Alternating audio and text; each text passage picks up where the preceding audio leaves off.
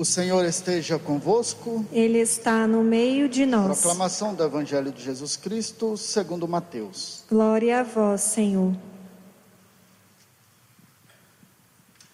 Naquele tempo, Jesus disse aos discípulos: Se alguém quer me seguir, renuncie a si mesmo, tome a sua cruz e me siga.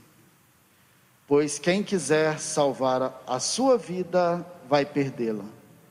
E quem perder a sua vida por causa de mim, vai encontrá-la. De fato, que adianta o homem ganhar o mundo inteiro, mas perder a sua vida? O que poderá alguém dar em troca de sua vida? Porque o filho do homem virá na glória do seu Pai, com os seus anjos, e então retribuirá a cada um de acordo com a sua conduta.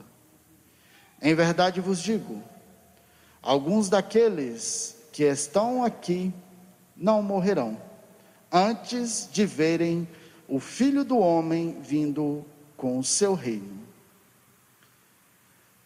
Palavra da salvação. Glória a vós, Senhor.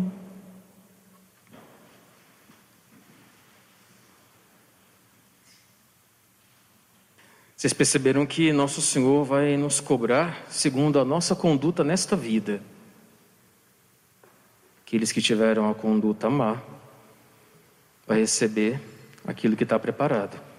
Mas aqueles que tiveram uma boa conduta, que lutaram mesmo caindo, que lutaram, mas tentaram ser santos, que lutaram, que rezaram, que foram, que foram à missa, que buscaram sacramentos enquanto puderam, esses vão ter uma boa paga. Deus ele é misericordioso, só que ele é justo. Nós chamamos ele de justo juiz.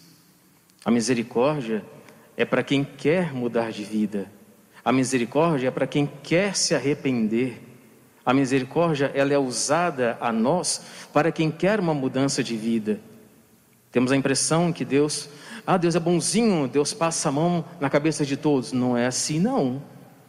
Ele vai dar a cada um conforme a sua conduta. A misericórdia dele é infinita, é verdadeiro. Isso é verdadeiro mesmo. É grandiosíssima, sim. Incalculável, sim. Mas para quem quer vida santa.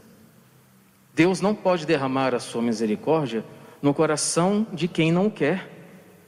Deus não pode forçar um filho a entrar no céu. Deus não pode forçar um filho à conversão pelo pescoço, pela goela. Isso não é de Deus. Deus não faz isso com a gente. Deus ele propõe uma salvação. Deus ele propõe uma conduta de vida. Deus ele propõe um estilo de vida diferente. Agora cabe a você e a mim fazer opção.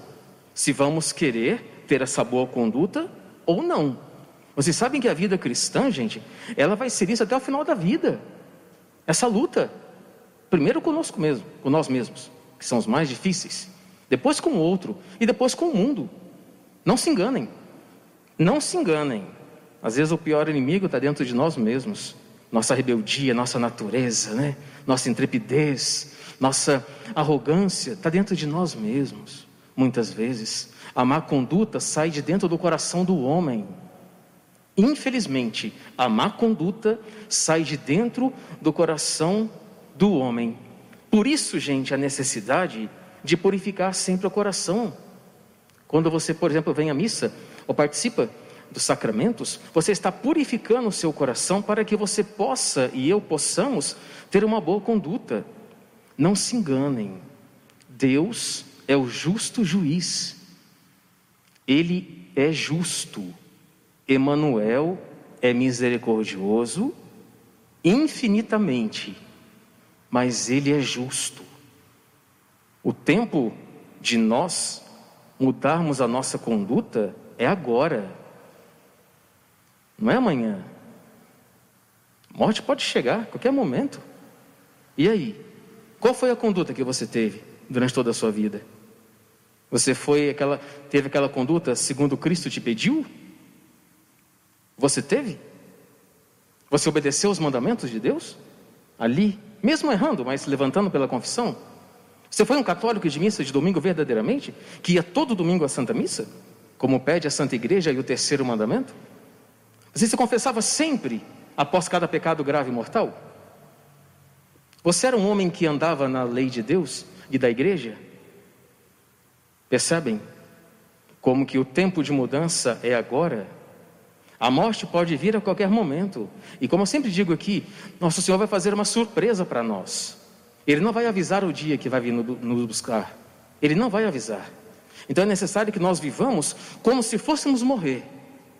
Porque aí a gente vai ficar vigilante. Opa, isso aqui eu não posso fazer. Não, mas isso aqui é lícito. Não, mas isso aqui Deus não gosta. Eu não posso reproduzir. Eu não posso fazer. Tenho que levar a minha vida de católico a sério. Quantos que vocês conhecem que são batizados? Que não fazem aquilo que a igreja pede? Quantos que se dizem católicos, mas não acreditam, questionam, fazem coisas erradas e depois vêm dizer que é católico?